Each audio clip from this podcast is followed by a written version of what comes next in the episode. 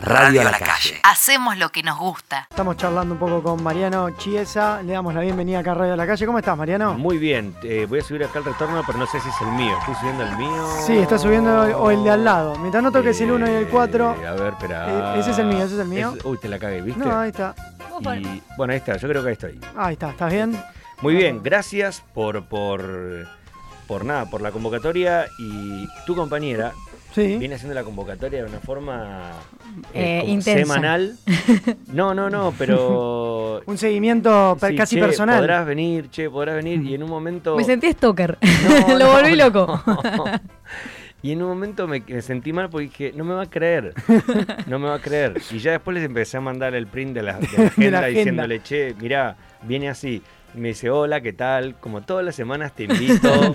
Además era tipo, ya, ya empecé a hacer chistes, como, Claro. hola, la pregunta de la semana. Sí. ¿Estás para este miércoles? Se- Ya sí, me una- extrañabas, acá estoy. Una divina. Así Bueno. que de vuelta pido No, pero lo hemos logrado, lo hemos logrado. No, no, que es lo importante. Es que era, era una de las entrevistas que más quería queríamos, ¿no? Hemos charlado un montón. Porque. No, es el mío, es el mío. Parezco Macri que está hablando y de repente Le se- suena le suena el el teléfono. Eh, pero nada, tiene eso de. eh, era una de las entrevistas que más queríamos, queríamos lograr. Sobre todo porque. No sé, a, a cuál de todos vamos a entrevistar hoy. es, es el hombre de las mil voces. Y no, y parte también eso de. Vivís, vivís a mil, tenés un montón de actividades y parte de eso te queríamos consultar. Digo, ¿cómo haces todos los días para sobrevivir? No es tanto, la gente Para cree... sobrevivir. Un la- poco apocalíptico. La gente cree que, que estoy mucho más ocupado eh, y justo coincidió con que, bueno, veías, y empezó a salir a la luz Monzón y empezaron a pedirme notas y ese tipo de cosas. Pero yo me levanto, ah, me voy a correr un rato, vuelvo, me ducho, pego locuciones, hago varias locuciones, las mando y ya después no tengo como muchísima actividad todo el tiempo. Pero fue pobrecita que venía y me decía, che, bueno, pará, ¿y, y cuándo es el miércoles? Bueno, dale. Pero escucha, yo justo este miércoles no puedo, tengo que hacer tal cosa, tal otra. Bueno, dale, no te das drama, hablamos, dale, dale, abrazo.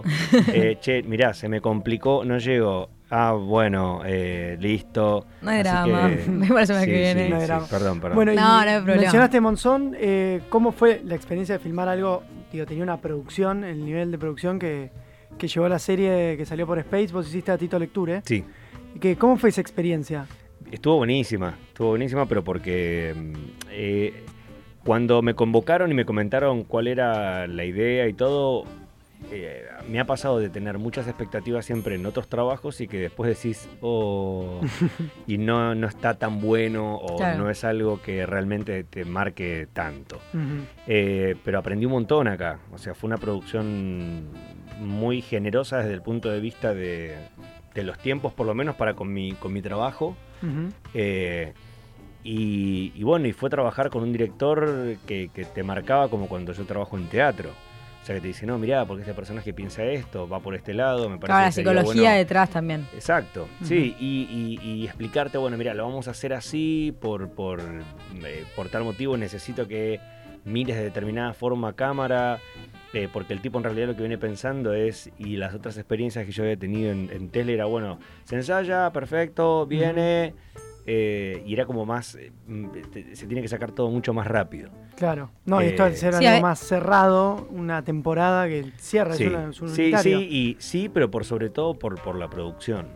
O sea, tiene una producción realmente muy grande y no daba lo mismo hacerlo rápido o no rápido.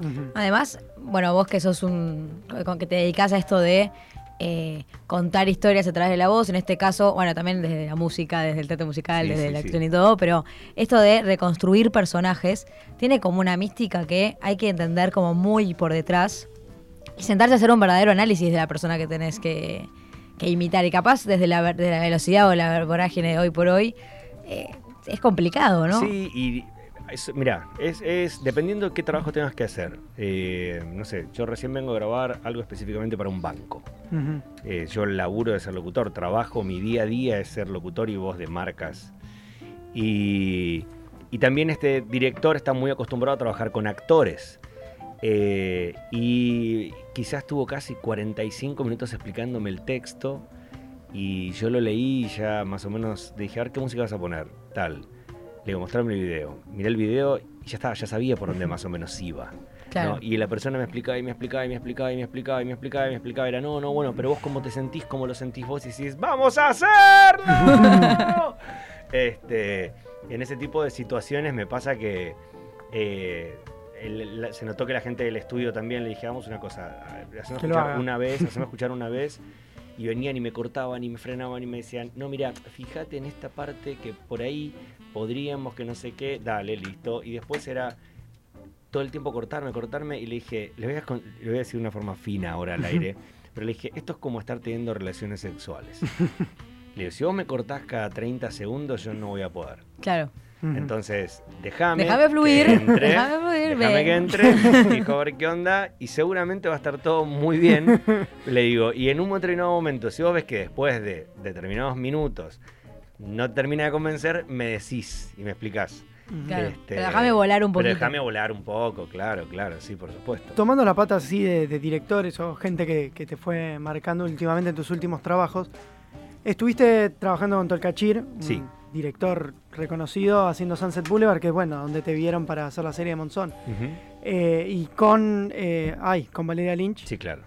Digo, laburar al lado de Valeria Lynch. ¿Cómo, cómo si- digo, a mí no, no, no puedo ni can- no me animaría ni a cantar. Es al muy lado de divertido. Valeria. Es- a ver, hay un punto donde mm, eh, tenés que entrar a trabajar. Y si vos sabes que te eligieron y estás ahí es porque tenés algo. Claro. Entonces hay un punto donde cuando vos te pones a, a- a laburar y a cantar y eh, eh, tenés tanta cantidad de horas de ensayo que ya llega un momento donde, bueno, quizá te puede llegar a, a dar un poco de cosa cantar adelante de Valeria Lynch la primera vez, Claro. la segunda vez, y ya después tenés que creértelo y entrar. Si no, te quedás con el. Ah, si no te quedas en la falsa modestia, me parece a mí. Viste que hay gente que por ahí es muy, muy grosa, pero muy grosa. Sí, sí, sí. Le repente che, qué queda- bueno, ¿no? Y de golpe dicen, ay, no, ay, no, dale, la puta, que te parió, créetela de una vez, si cantás de puta madre, cantaste en el Colón, cantaste acá, dejate hinchar la pelota, dale.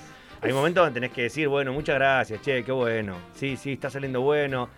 Y después es un trabajo también en conjunto con, con eh, mi profesor de canto, Sebastián. Mazzoni, que, que era decirle, che, siento que me falta el aire acá, siento que no llego a la nota final bien con el resto que debería. Entonces te, te escucha tu, tu profesor y en privado te dice, bueno, a ver, fíjate que acá estás poniendo demasiado aire, por acá podrías hacerlo un poco más liviano para que cuando llegue el final de la canción vos Ujú. ya tengas un poco más de resto. Eh, empezás a hacer todo un recorrido específicamente de la obra, diciendo, bueno, a ver, ¿dónde estoy? Y la hora dura, la obra dura dos horas eh, 25, ¿y cuánto tiempo estás arriba del escenario? Y estoy dos horas 5. Claro. Bueno, entonces tenés que empezar a administrar también la energía. Tienen varias sesiones, varias funciones por semana. Sí, sí, sí, y sobre todo eh, hablando con Jerónimo Rauch, que él hizo el mismo papel en España, y que bueno, él viene a ser el fantasma de la ópera en Londres, Los Miserables en España. Sí, le mandamos un abrazo muy grande. Y, y me, me- me decía, mira, yo me animo a decir, y él ya venía haciendo el fantasma de la ópera de Andrew Lloyd Webber, y me decía, yo me animo a decir que esta es la partitura más difícil que tuve que cantar en un musical. Sunset Boulevard. Sí, yo ni siquiera había empezado los ensayos. Y le dije, ah, ¿Qué, bueno. Me qué lo estás diciendo vos. alentador. Gracias. Gracias. Eh, gracias. Y la verdad es que era, era así, tenía momentos que eran, eran súper, voy a decirlo, súper de, de- de- de operísticos. Eh, y también es esa, ¿no? Es eh, creerte el, el personaje al punto tal de que el personaje canta, canta literalmente así. Había momentos donde venía también el director de orquesta, eh, Gardellini, me decía, che, Marian, escuchame, suena demasiado la, la, la, la". Y yo le decía, bueno, loco, pero en algún lado tengo que apoyar la voz para poder llegar a, ese- a esa nota que tengo que llegar. Entonces es... eh, y también fue ir entendiéndonos en todo el proceso con Tolcachir, que él me decía, bueno, mirá, acá eh, necesito que estés como más quebrado a nivel corporal. Sí, yo te entiendo. Sí, pero tengo que un cantar. Claro, si me como, quiebro, claro, ¿dó- co- ¿dónde? ¿Cómo sostengo Sí. la voz? Y ahí, viste, es como, bueno, Tenés que ir uy, negociando. no, es verdad, no, tenés razón, no, porque lo mío es demasiado corporal, porque no, eh, era su primera experiencia De musical. ah, Claro. haciendo un musical también. Entonces empezás a buscar y también empezás, nada, él quería eso, te Ujú. quedás con eso. Entonces empezás a probar desde qué lugar en los ensayos vos podés llegar a ese lugar. Sí, eh, tratar de buscar un punto, un punto, limi- un punto medio, perdón, entre, entre estas dos. Eh, tu mamá eh, tenía como esta pata así de cantante, estuvo en, en el club de en el Del club del clan, sí, sí.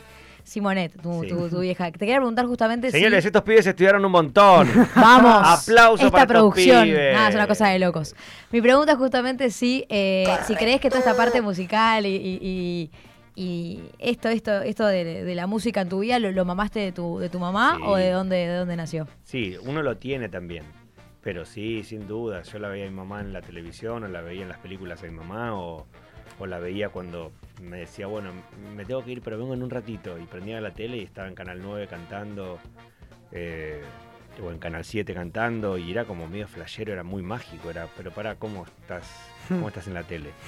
Eh, ¿Cómo entraste ahí? Claro, ¿cómo, cómo fue? Y para mí era muy mágico y me acuerdo que de adolescente empecé yo, mi vieja seguía cantando y haciendo algunos shows y, y yo empecé a, a acompañarla y hacerme cargo desde un lugar muy tierno, ¿no? Tenía 13 años. Eh, pero de decir, ¿qué tal? Si soy el hijo de Simonet, discúlpeme, ¿y dónde, dónde se va? Eh, ¿dónde, ¿Cuál es el camarín de ella? Eh, y me respondía y me decían, ah, sí, sí, mirá, es el camarín 8. Ah, perfecto. Vení más, por acá, fíjate, no sé. Y, y- y fui mamando muchísimo su, su paso a paso, pero también mi vieja me decía, banca, banca, yo quería estar ahí, yo quería Claro. estar delante de las cámaras, quería eh, ir a la radio. Y el primer contacto que yo tengo real y fuerte con la radio fue eh, yendo a Radio Nacional. Un día estoy escuchando, me acuerdo que FM Hit, una cosa así, yo era un niño. Radio Panda. Radio Panda, mirá, ¿sabes Zona Nortes? ¿Vos? Sí, sí. Mirá qué bien. Eh, estaba escuchando FM Hit y en un momento hablan de un operador. Dicen, bueno, y acá estábamos con eh, el gordito Santos, no sé qué, que le, le decían manos mágicas al gordo Santos. Y mi mamá dice, che, este gordo Santos no será Carlos Santos, ¿no? Bueno, terminó siendo un íntimo amigo de mi mamá de la infancia, donde tocaban, iban a los clubes y tocaba él la guitarra. Eh, y bueno, mi mamá contactándose con él, súper mega emocionada porque hacía años que no se veían. Él invitándonos a la radio. A partir de eso, también mi hija hizo varios conciertos en Radio Nacional. Y yo tuve con él mi primer acercamiento de decirle, a mí me encantaría poder estar y ser locutor. Y él me indicó que existía el ISER. Eh, y una cosa fue llevando a la otra, fue llevando a la otra. Y, y bueno, y me terminé metiendo a los 21 años en el ISER.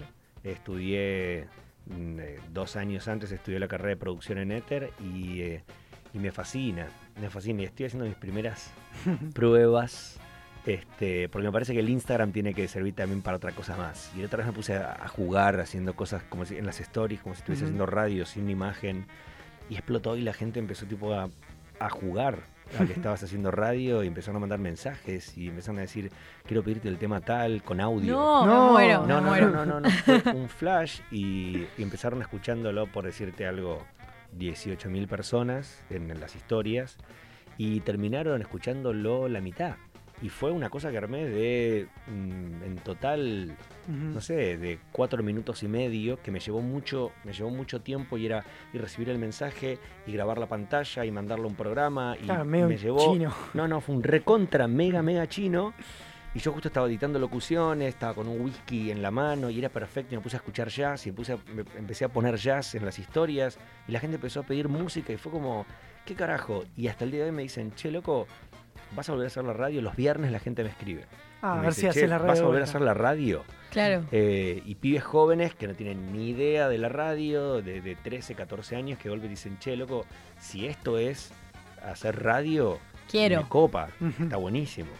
Eh, y a partir de ahí, bueno, empezamos a investigar sobre los podcasts, que estábamos hablando con vos antes de, de empezar eh, la charla. la charla. Ahora vamos a ir un poco a los podcasts, pero te quería consultar, digo, vos tenés una, tenés una hija Sí, y ¿cómo es ella que por ahí prende la tele? Bueno, no sé si prenden la tele ya cuando son tan chicos, porque yo me acuerdo que veía la tele todo el tiempo, ahora deben ver YouTube o Netflix. en realidad se pone, la otra vez la vi por primera vez, que se puso delante de la tele y, y pasó el dedo. No, no, la amo. Sí, sí, pasó el dedo y le dije, le digo, no, No, le digo, vení, No no, esta no. así.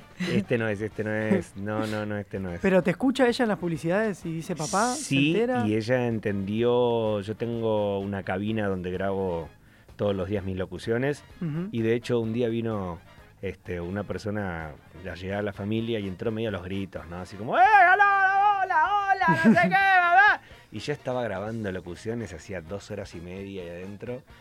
Y, y salgo y digo, sí, ¿qué tal? Esto es una cabina, yo estoy adentro, necesitaría que por favor no grite. Y me dice, ¿y cómo me entero yo que estás grabando? Tenés que poner una luz roja, algo. A partir de ahí, cada vez que me meto a grabar y empiezo a grabar, plac, se prende una luz roja, digamos, en la parte, en una parte de la cocina. Este, muy, muy discreta todo, pero anuncia, che, está papá grabando. Y Matilda ya sabe y aprendió que cuando se prende la luz roja es shh. Y ella entonces dice, ah, papá, trabajando. shh". Dice, y el otro día, bueno, y la empecé a hacer, al principio le quería poner los auriculares y medio como que se asustaba, no quería. Ujú. Y se los empecé a alejar y empecé a, a ponerle play a mis locuciones y todo. Y, y Matilda empezó como de a poco a animarse y ella misma empezó a decirme ahora, papá, papá, poner, poner, cuando ve los auriculares. Me dice, papá, poner, poner. Yo le pongo los auriculares y le digo, ¿qué querés? ¿Escuchar cuando grabamos los dos juntos? Me dice, ti. Ah, ¿Se quiere escuchar ella? Claro, y yo fui un par de veces, la llevé dentro de la cabina y empecé a cantar, por ejemplo, Let it go, let it go. ¿Viste? Y ella empieza, la, na, na, na, ma, let it go, let it go. Y se escucha y la flashea mucho y hace, "¡Ah! papá, Titi. Nosotros le decimos Matilda, Matiti. y, y es, "Ah, papá, Titi. Oh, papá. oh, eh". Y, y no pasa, digamos, no pasa ahora si yo voy a un programa a hacer una nota o algo por el estilo y justo está prendida la tele en ese canal o estaba mirando la nota en casa. La otra vez pasó que se levantó de la, de la siesta y estaba en el programa de Florencia de la B haciendo una nota y se levantó y, y fue tipo, venía como caminando así media zombie de la siesta, ya se iba a poner a, almorzar, hizo ¡Papá! ¡Dale! ¡Dale, papá! ¡Dale! ¡Dale! Y, y cuando volví fue tipo, ¡Eh, papá! ¿Vio? ¡Titi! eh, ¡Tele! ¡Papá! eh". Digo, ¿me viste en la tele? ¡Titi! ¡Tele! ¡Tele! Digo, qué bien, bueno, qué bueno. Y es medio gracioso. ¿Sos de hacerle voces? Considerando sobre todo que fuiste Barney, fuiste Sí, Adurro y todas esas cosas. Sí, pero, pero mm, eh, no es tanto de hacerle... mm, A ver, todo lo que, lo que es hacer voces lo dreno en mi laburo. Cuando era más joven, cuando estaba en los veintipico, era un enfermo, estaba todo el tiempo... Y también me queda difónico y... eh, pero hoy día dreno toda esa energía en mi trabajo.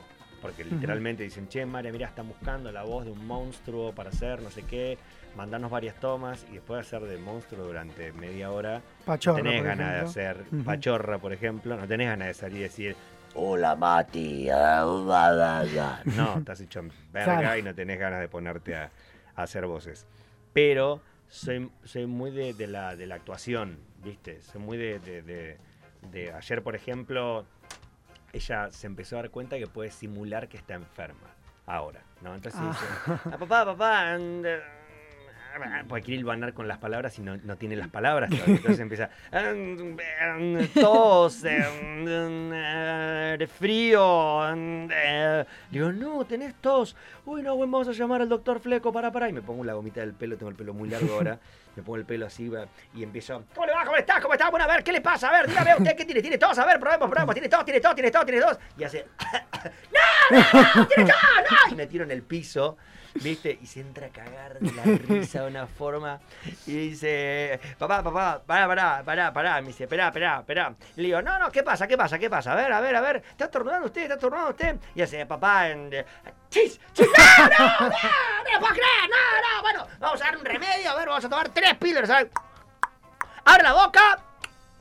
Muy bien, ahora tráela. Y no me deja, no me deja terminar porque ella quiere primero hacer el... Hacer el para que yo haga el... ¡No, no, no! Y, se- y tirarse, y me tiro al piso. Y se mata de la risa y, todo el tiempo es, papá, papá, más, más. Y digo, no, pará, bueno, bueno. Para, para que tengo que trabajar. también. verdad que soy persona, claro. Hace media hora estoy haciendo el doctor Fleco, bancame que no, no, no puedo más, estoy todo chivado. Bueno, y volviendo entonces a los podcasts que habías mencionado, es un formato que acá en Argentina creo que explotó este año, o estos Sí, últimos dos venimos- años, Y venimos re tarde, y ¿no? Como todo. tarde. Como todo, hace 10 años que están los podcasts. Hay en gente que la vio venir, ¿eh? Hay gente que la vio venir y hizo cosas interesantes. Sí, hay algo que yo no comparto mucho que es, a mí no me copa el programa de radio que te corta la nota y te dice que hace un podcast. Eso para mí no es un podcast. Es como, para mí el podcast tiene que tener un poco más de, de Sí, de elaboración. producción. Es Bueno. como, bueno, metete y escuchá el podcast de tal programa de radio. Y mirás y decís, nota con tal, nota con tal, nota con... No, laburen, no sean Bueno, nosotros tenemos un podcast, pero s- sí, está anunciado que son recortes del programa de radio. Bueno, perfecto. Eso es Nosotros, otra nosotros cosa. tenemos dos, dos- un, podcast que estamos produciendo hace desde que Hace existimos. Porque es tipo muy, ambi- es muy ambicioso y es nuestra primera experiencia en podcast, entonces es como ¿Se que. puede contar o no? Sí, sí, sí. se sí. puede contar. Sol, la idea es eh, estas cosas, estas preguntas que uno se hace por la vida y que habla con total liviandad, como el amor, la felicidad y que cada uno tiene su definición. Tratamos de buscar gente eh, que labure de eso, de buscar de la definición, o que Qué labure bueno. con felicidad, que labure con amor, eh, desde la psicología, desde la filosofía o desde... eh, nos encontramos que se puede estudiar certificadas, una certificación en felicidad en la Universidad de Berkeley. Y entrevistamos a una persona que. Necesitamos a alguien que estudió. Qué así flash. que Para darle información a la gente para la discusión del asado, que Está pueda decir, para mí la felicidad es esto, pero porque lo escuché de... bueno. Dale un poco de material. Qué bueno. Y bueno, y recién eh, comentando esto, que decías, Luciano Banchero, que es como un productor de podcast acá en Argentina, tuiteó eh, no hace mucho, que recuerdo que me quedó resonando, se lo suele comparar mucho al podcast con la radio, porque básicamente es sonido y no tenés otros sentidos. Pero últimamente están deviniendo mucho más en una serie de Netflix. Es mucho más parecido a lo que es una serie de Netflix que a un recorte de radio. Sí, sí, pero, pero porque el afuera se hace muy bien. Claro, bueno, sí, por Lo digo, yo no quiero ser tan, tan, soy bastante crítico. Cuando es, habla, cuando es específicamente sobre sonido, eh, hace 18 años que trabajo haciendo sonidos, así, Claro. trabajando con el sonido. Y de hecho armamos una masterclass de tres horas que se llama Hambre. eh, y en un determinado momento, en, en- en la segunda parte, hay una serie de ejercicios donde específicamente comento esto y digo, si hay algo de lo cual yo no dudo es de mi oído. O sea, me hago cargo después de 18 años de trabajar. Y, Sí, este y- talento y- que tengo. Que, que es, que es, es mi oído. Podés, sí, bueno, a ver qué nota es. Ah, no, bueno, ahí la cagué, discúlpame, no, sí. Pero eh, yo me doy cuenta si cuando escucho a alguien, si le creo o no le creo. O sea, cuando escucho específicamente el speech de una persona o algo. Eh, y empecé a llevarlo hacia los políticos, empecé a Sí, llevarlo iba a hacia ese lugar. Y, y estoy como asombrado de que realmente no haya un coach específicamente, De vos. no, no de oratoria, sino de voz para los políticos. Bueno, eh, Alberto Fernández tiene la voz como Pero no hablo, no hablo tanto del punto de vista De cuidarse la de voz. cuidarse la voz. No, sino de lo sino que punto a través vista de... Sí, Ah. y desde el punto de vista de cómo vamos a lograr, esto es muy nefasto lo que yo voy a decir, ¿eh?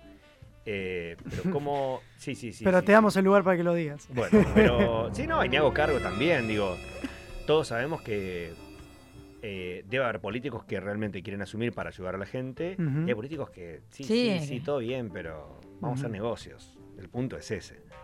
Eh, y estoy muy asombrado de, de- de ver cuando se ponen a hablar que, que sigan utilizando recursos de antaño, que son, que están bien, que estaría bien que vos lo tengas, pero la gente pasa hoy día tanta cantidad de horas consumiendo información digital, de videos, de audios, tanta, que la gente se ha vuelto medio experta en creer o no creer, o... o- Sí, y ante, o- y ante la duda descree, por, porque, Porque porque, la to- experiencia ha llevado a eso Exacto.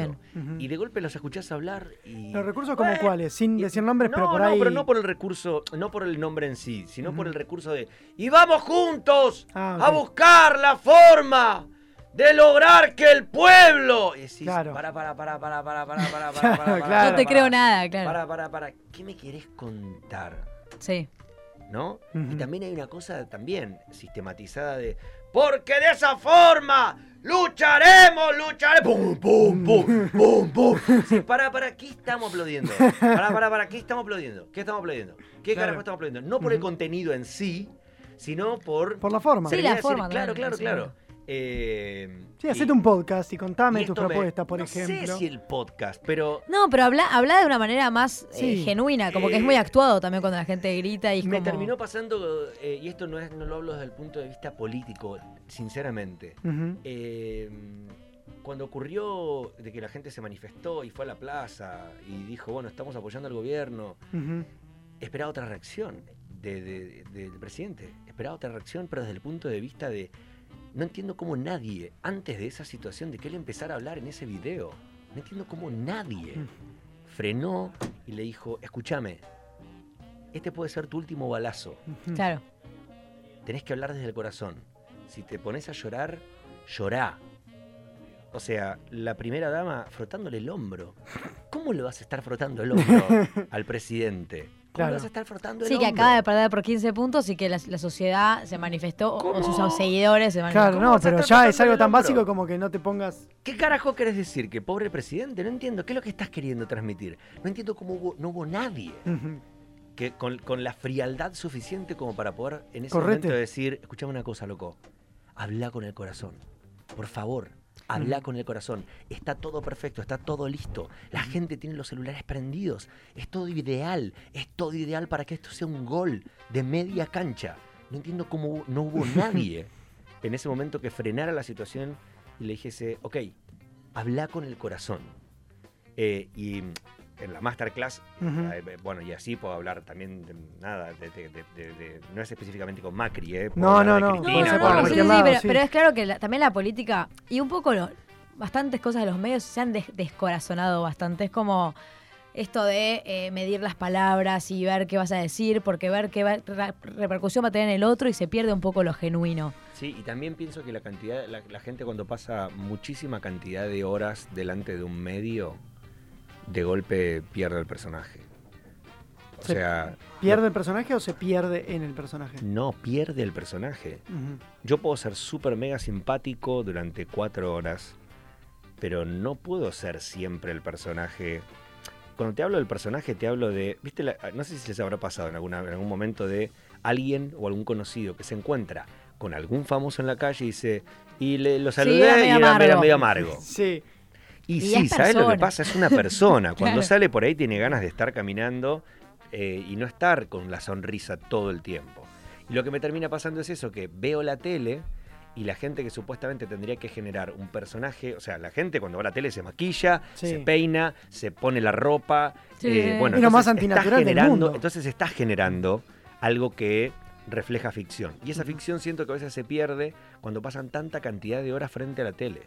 O sea, vos prendés un canal y de golpe ves al mismo conductor eh, durante 12 horas. Ujú.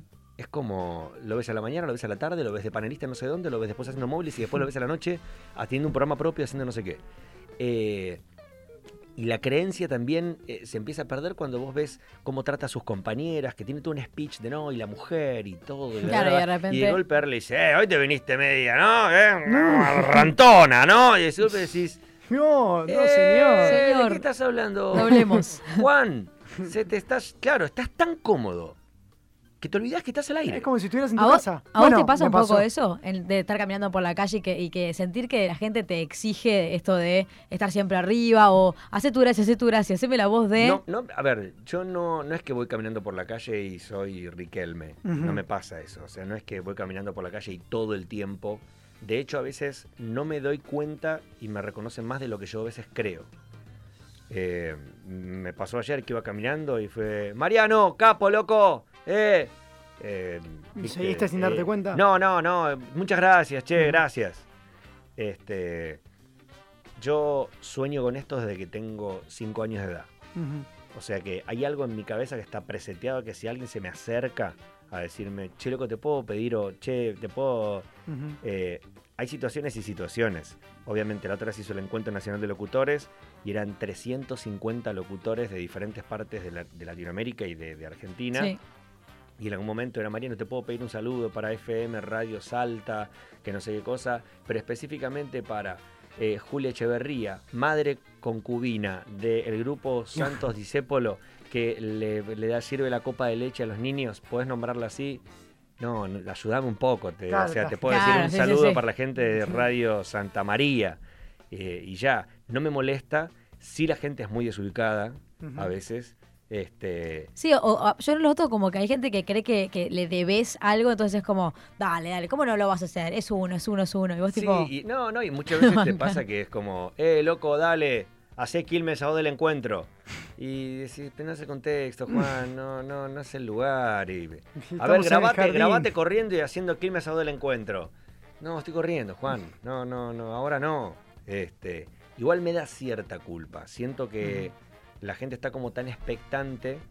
Este, pero también en las redes sociales me pasa que tenés gente que es súper divina, súper copada, y tenés gente que de golpe subiste un video, la otra vez me pasó, subí un video con una, con una, una boludez de, de jazz, Ujú. y yo estaba filmando la ciudad y no se grabó, pensé que estaba grabando la música que yo estaba escuchando en los auriculares y no se grabó. Y veo el video y era una mierda, se escuchaba el sonido de la ciudad, los bocinazos, todo.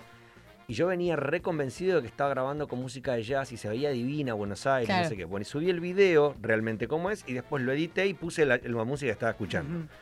Y me autofilmé moviendo la cabeza, con lentes puestos, no sé qué, Ujú. venía en un taxi. Y un chabón de la nada me tira, me dice, eh, sos un gil, loco, ¿cómo cambiaste? Estás recreído, sos un tarado, te rebancaba, pero sos un boludo.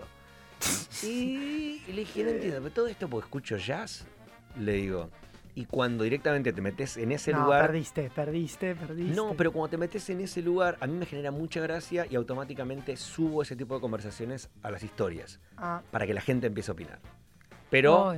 Pero para que empiece a opinar, a ver, no pongo el, no pongo el nick del pibe, no, No, pongo la foto claro, del pibe. Sí, pero el tipo también se siente, dice, uh, pará, soy un... O sea, la gente, Y al ver la terminó el reacción... pibe, después mandándome una historia, y mandando un mensaje diciéndome, pará, ¿qué? ¿Pusiste una historia? Oh, no, sos un capo, boludo, te banco de nuevo, ja, ja, ja, ja, ja, ja.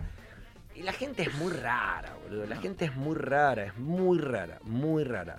Eh, tenés gente súper mega cariñosa, cuando nosotros salimos del teatro o de hacer cosas así, tenés gente que viene y te confiesa cosas que decís, ¿por qué me estás contando a mí esto? No entiendo por qué me estás contando esto a mí. Eh, y también se generan situaciones donde vos sos copado o algo así y la persona de golpe cree o pasa a creer que es tu amigo o que es parte Sí, de... o que tiene una relación... que tiene una relación con vos. Sobre todo eh, con las redes, viste, que, que achican sí, bastante las distancias. Sí, sí. Y la gente es como que el primer mensaje es no puedo creer, me respondiste, qué capo. Y ya después empiezan a acotarte, acotarte, acotarte. Y vos respondés y de golpe eh, te empiezan a, empiezan a dar consejos como si fueses un familiar. Ah, claro. Che, no, fíjate así. de filmarte mejor o, te sí, dan clase de voz. sí, sí, sí, sí, sí. Hubo una persona que hace poco me dijo, mirá, por ahí la cámara no te beneficia mucho si la pegás tanto a la nariz. Y fue como... ¿Qué carajo? Bueno, señor. es que sí. y a mí me sale mucho el qué carajo. Es que la sí, otra vez no. fui, la otra vez fui a, a intrusos por también por la nota de Monzón y me agarró, me agarró mi socio y me dice, che, boludo, no puedes decir qué carajo al aire. Me dice, no puedes. Le, le digo, pero ¿por qué? Porque lo tenés muy internalizado y te sale. Y es tipo, no, y mi mujer me mira y entonces no sé qué, tal cosa. Y yo dije, ¿qué carajo? ¿No? Y, y yo soy muy así, soy muy así. Así como puedo llegar a quedarme después de acá, salir y si hay alguien me quedo una hora dándole consejos a la persona o que me dice, che, Mariano, mirá, a mí me gustaría poder estudiar lo que vos haces, pero no entiendo dónde. Y hablo y hablo y a veces mi mujer me ve y me dice, boludo, no puedo creer la paciencia que tenés. Yo le diría, mirá, hay un lugar que se llama Ether o Ether, eh, googlealo y ahí vas a poder encontrar toda la info. Ujú. Y a mí, no sé, y me quedo. Me pasaba cuando salíamos a hacer Sunset Boulevard.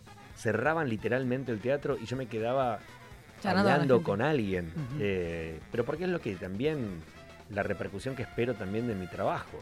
¿Viste? Bueno, soñás con esto desde los cinco años, dijiste. Sí, dije cinco para, Bueno, por, por decir un número, pero Desde siempre, me digamos. acuerdo patente de, de- de- de estar bañándome solito y de salir, de estar secándome y colgarme en el baño de lo, lo que era la casa de mi mamá, mi, pap- mi mamá y papá y colgarme grosso, grosso, grosso así y imaginándome que me aplaudían, imaginándome una luz gigante desde arriba. Y, y lo viví este año, la imagen literal, literal, esa imagen que tenía en mi cabeza, la viví el año pasado cuando hice Sunset Boulevard. Cuando salía a saludar Claro. y el reflectorista hace pum y me enfoca y, y dije, esto es lo que veía de chiquito. Esto es lo que veía de chiquito. Eh, y me genera, me, me- me genera mucho respeto, me genera mucho compromiso. Por eso cuando me convocan para hacer cosas eh, y no salen, pero no, no salen porque hubo un manejo raro o falta de respeto o, o- o juegan con tu tiempo, me, me pone muy mal. Me, me- me pone muy mal desde el punto de me pongo muy agresivo. Es como, no me hagas perder tiempo.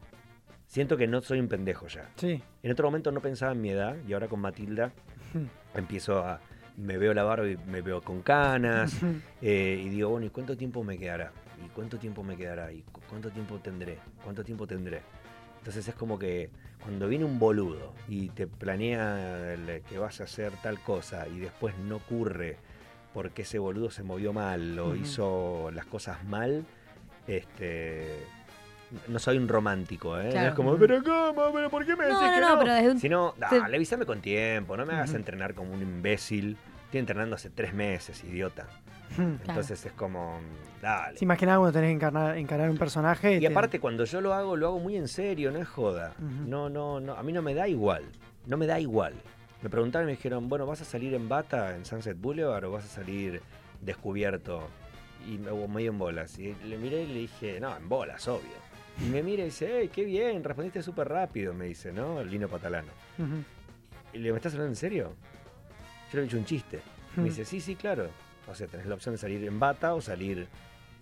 Y dije, ¿cuánto tiempo tengo? Y me dijeron, y mirá, tenemos tres meses, como muchísimo. Y arranqué una dieta mega, super, mega, archi, recontra, mega estricta. Y, y- y- y comer solamente fibra, fibra, fibra, fibra. Y empecé a entrenar, entrenar, entrenar, entrenar, entrenar. Y llegaba a ser Sunset Boulevard. eh, y estaba dos horas antes de, de- de subir al escenario entrenando Para eh, estar más para estar inflado trabado, para estar. Porque, enseguida, a ver, no hay un lugar que diga el actor debe estar inflado hasta las pelotas.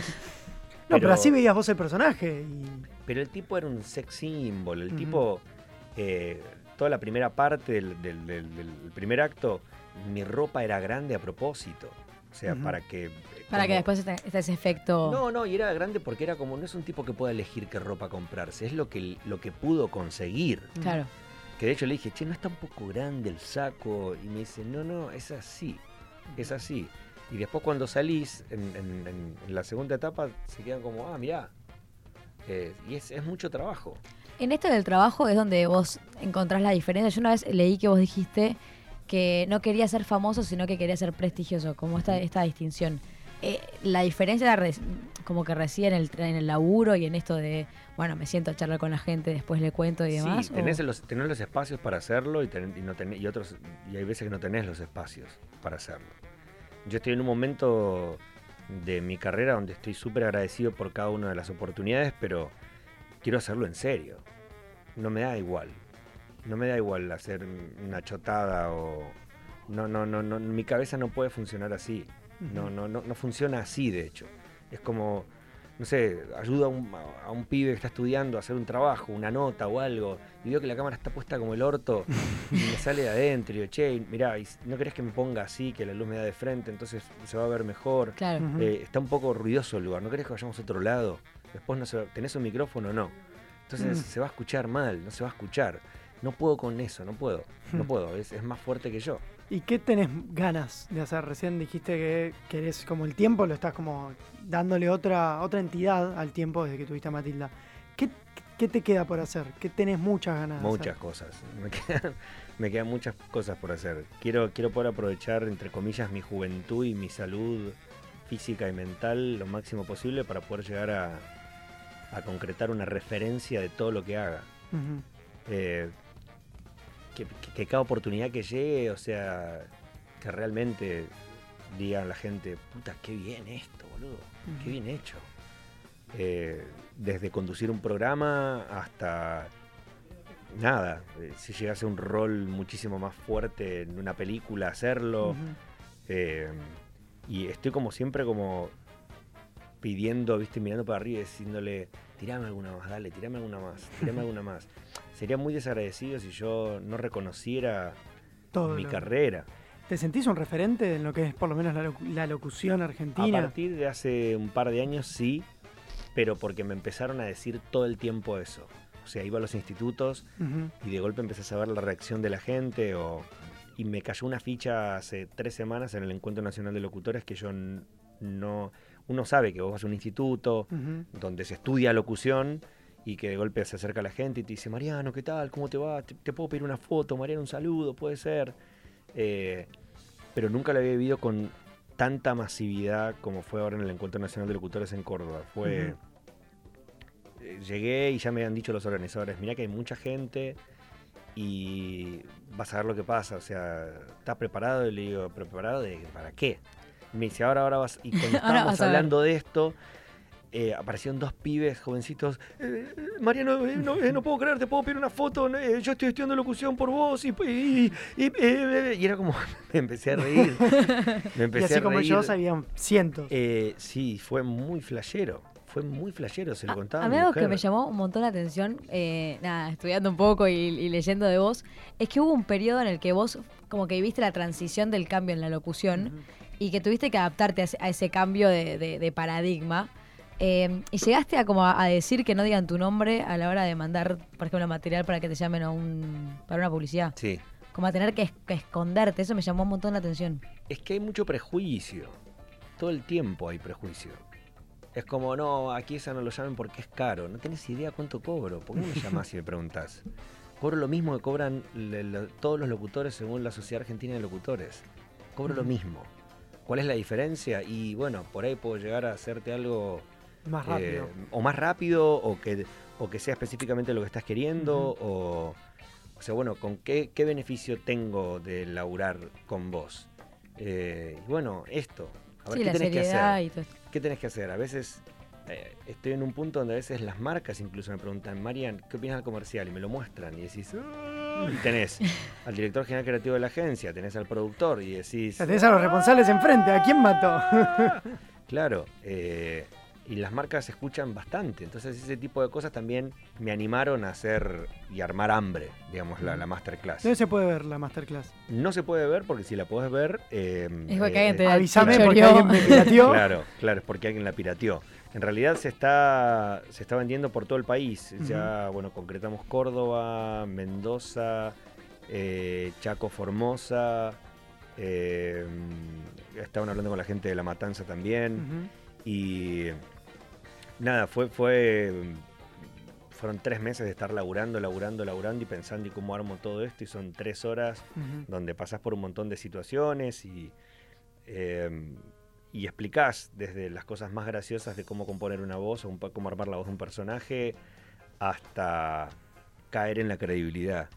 O sea, y es saber, bueno, vos estás estudiando, sí, bueno, a ver, vamos a leer. Ok, ¿cuál es el contexto de este texto? De, de- es, es un chico, es un niño, pasó algo hace en el Encuentro Nacional de Locutores que fue una piña que no la vi venir y fue, fue hermosa. Eh, estábamos con una persona que le dije, mira, traje estos textos para poder probar, había casi 350, 380 personas en el lugar. Eh, ¿Quién quiere pasar? Un pibe dice yo, yo, yo, yo. Pasó a practicar, me dijo, "Bueno, ¿qué texto querés? Y eligió uno que puntualmente es una carta que bajó de internet de un niño de 11 años que le escribe al mundo, es no vidente, y le escribe al mundo explicándole cómo lo tienen que tratar. Que no es ni estúpido, ni Claro. sordo, ni imbécil.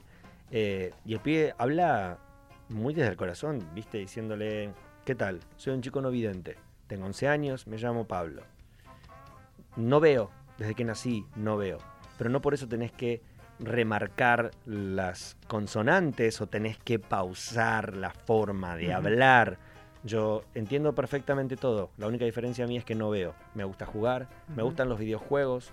Los videojuegos, y pibe explicaba en un momento que juega juegos específicamente que tienen que ver con el ritmo. Eh, y pasa una persona, lo lee, bueno, hicimos una marcación, otra marcación, otra marcación. Y, y terminó la situación con, con un... Pasa otra piba y viene alguien y me dice, Mariano, Mariano, Mariano, él quiere pasar. y era un pibe no vidente. Uf. A la puta madre. Y en ese Se momento... me puso la piel de gallina. Y en ese momento fue como... Uh, ¿qué carajo? ¿Cómo, ¿Cómo hacemos? ¿Cómo manejo esto? Porque si no lo dejo pasar, soy un sorete. Porque la- va en contra de la carta Y va en también. contra también de la carta, ¿no? Eh, pero tampoco estaba planeado. Y automáticamente dije, sentalo acá adelante, ahora, ahora pasa.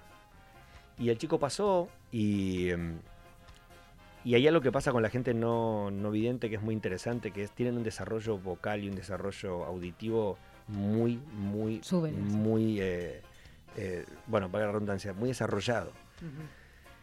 Y este pibe cuando hablaba tenía una, unas subidas y unas bajadas en las formas de, no, bueno, lo que pasa es que, bueno, vamos a tener que tal cosa y, bueno, también, no, tal cosa.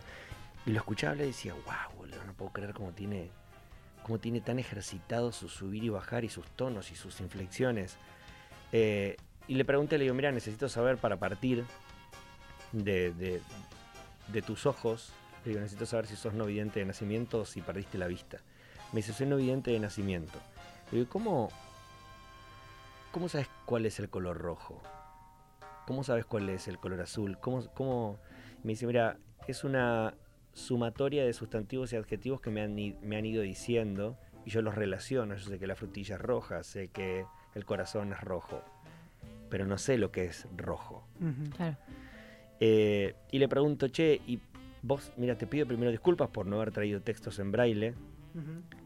Eh, no lo tenía previsto, te pido disculpas por eso, pero necesito saber si tenés algún texto que vos sepas. Y me dijo, sí, sé un texto. Y empezó a hacer el. Digo, bueno, mira, no te quiero meter presión, pero tenés mucha gente delante tuyo Ujú. escuchándote. Uh, bueno, bueno, vamos a ver qué podemos hacer. Y hacía chistes, hacía chistes. Y empezó a relatar, eh, podría escribir los textos más tristes esta noche. Y lo decía como, eh, como, podría escribir los textos más tristes esta noche. Tal cosa, tal otra. Claro, tal. alegre. Claro. Y le digo, espera, espera, espera, espera, espera, espera. Le digo, respira. Y le apoyé la mano en el pecho, ¿no? Y le digo, em, presta atención. Presta atención a lo que estás diciendo. Date tiempos, no lo apures. Ujú. Hace pausas, escuchate. Escuchate. Y de golpe eh, el pibe empezó a recitarlo, a recitarlo, a recitarlo, a recitarlo. Y era tan emotiva toda la situación que no marqué absolutamente más nada. Y todo el público, que esto fue un detalle que yo también quería marcar, todo el público, a medida que el pibe decía algo o algo, enseguida era como, ¡eh, ja, ja, ja, ja", Y aplaudían. Y de hecho, cuando el pibe va a pasar, que me dice, María Mariano, él quiere pasar, la gente se pone medio como a aplaudir, ¡Vamos, Pablo, bien! ¡Bien, vamos, vamos! Y era como, en ese momento me salió de adentro Satanás y dije, no, no, no, ese no es el lugar, ahí no. Claro, Ahí no, no. es por ahí. No es por la, no es por la lástima. Claro. Vamos a escuchar qué nos tiene para dar Pablo. Sí. Claro. Y vamos a marcarlo de igual a igual. ¿Viste? Y ya toda la gente estaba desesperada por aplaudirlo al pibe. Y dije, señoras y señores, un aplauso para Pablo. Y fue tipo. Ahí. ¡ah! Si en ese momento hubiese estado el chato Prado, hubiese dicho: ¡Subí la cortina! ¡Música emotiva! ¡Emotiva! El piano. y el- no lo había visto. Sí. No lo había visto y me mandaron después el video y fue como, dije, wow, qué bueno. Eh, no sé con por qué llega toda esta mierda que No estoy sé, contando. pero- No, pero, Pero- fue.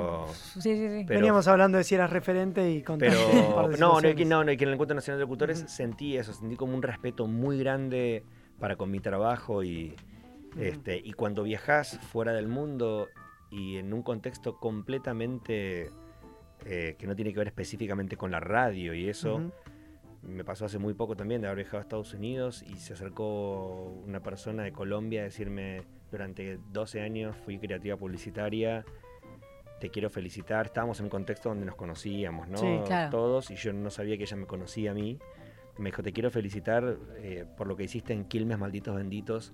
Ah, Yo trabajé ¿cuál es la- después- la de Maldito Sí, es la de en- en Benditos. Quilmes era, se hizo un comercial para un mundial y a partir de ahí inclusive empezaron a copiar el comercial de otras marcas y eso.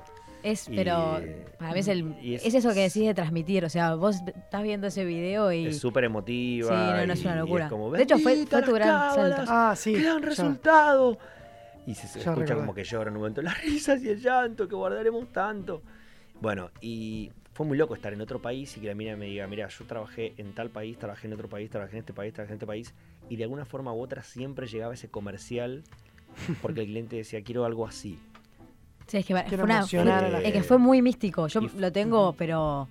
Y ahí es cuando decís, bueno, Tatuado, evidentemente más o uno tiene conciencia, pero el laburo traspasa todo, ¿viste? Sí, de hecho, con Quilmes has hecho varios. También hiciste el del Día del Amigo, que, que, Sí. que, que también es una locura. Como Sí. que transmite. A mí, a mí me pasa que, que es eso que hablábamos al principio de, de teletransportarte. Como sí, que. y, y también laburás ya con la agencia de un lugar, desde un lugar donde hay mucho respeto mutuo. Eh, cuando se hizo lo de Darín, por ejemplo, cantando, que era, se llamaba Un hombre común y corrientes. Eh, la de, sí, la de la pizzería. la de la pizzería, y mm, me llama Cristian, uno de los directores generales creativos, y me dice, che, Marian, pero a nivel ya amistad, es como, che, escúchame, estamos con esto, esto, esto, esto y esto.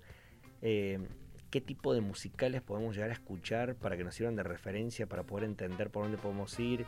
Y empezamos a repasar juntos. Le dije, mira, depende de la época. De los 70s te vas mucho más al rock. Claro. Eh, cuando te venís más para el lado de los 80 se vuelve medio fofofo, viste, es todo como muy... Ya en los 90 se vuelve medio, para que la gente tenga una idea, medio como el extraño mundo de Jack, los musicales. Eh, y empezaron a buscar, a buscar, a buscar, a buscar, a buscar, y después me llaman y yo, yo explico el comercial delante de cámara, que esas son cosas que la gente no tiene idea, pero me llaman muchísimo las marcas para explicar el comercial antes de filmarlo, para ver si funciona en la gente. Hacen cámara Gesell, la gente mira y me mira a mí explicando, el comercial comienza de esta forma, esta forma, esta forma, ta, ta, ta, ta, ta, ta, ta. Y, y estábamos grabando los relatos frente a cámara, que es esto, explicar el comercial de Quilmes, y después fue, bueno, Marian, ¿y cómo lo cantaríamos? Mirá, la canción es esta, todavía no tenemos definido cómo sería la melodía ni nada, y fue improvisar y buscar, y mira, y si lo cantamos así, si lo cantamos así, y de golpe cuando vos ves que después sale como el- el- el- le dan el lápiz de oro, que es uno de los premios más sí, importantes sí, Sí. en publicidad. en publicidad aquí en Argentina. Y el director general creativo saca una foto con el lápiz de oro con todo su equipo detrás diciendo, esto también es tuyo, capo. Eh, esas cosas están, están Buenísimas, buenísimas. Y ya pasa, pasa por otro lado, no solamente ser la voz de un comercial. Pasa porque fuiste parte de eso, porque vos también pensaste la idea. Sí, ese publicidad también tiene tu impronta, es como... Totalmente, totalmente. Eh, así que fue muy, muy interesante. Fue muy interesante también la, la nota, Mariana. Sí, Muchas gracias. La verdad, me teletransporté. dije, oh, por Dios. Se pasó la hora entera, pero la verdad, muy, muy lindo. Muchísimas gracias por venir. Por favor, ustedes, Eh, chicos. Así que nada, estás bienvenido cuando quieras volver. Yo a ustedes los felicito porque está bueno escuchar gente joven que labura realmente preocupados por, por saber, bueno, a ver con el entrevistado. Me ha pasado a veces de ir a algún lugar, ¿viste? Y, y te dicen, bueno, contanos cómo empezaste. Si está, hijo de puta. Lee Traducí algo. la nota,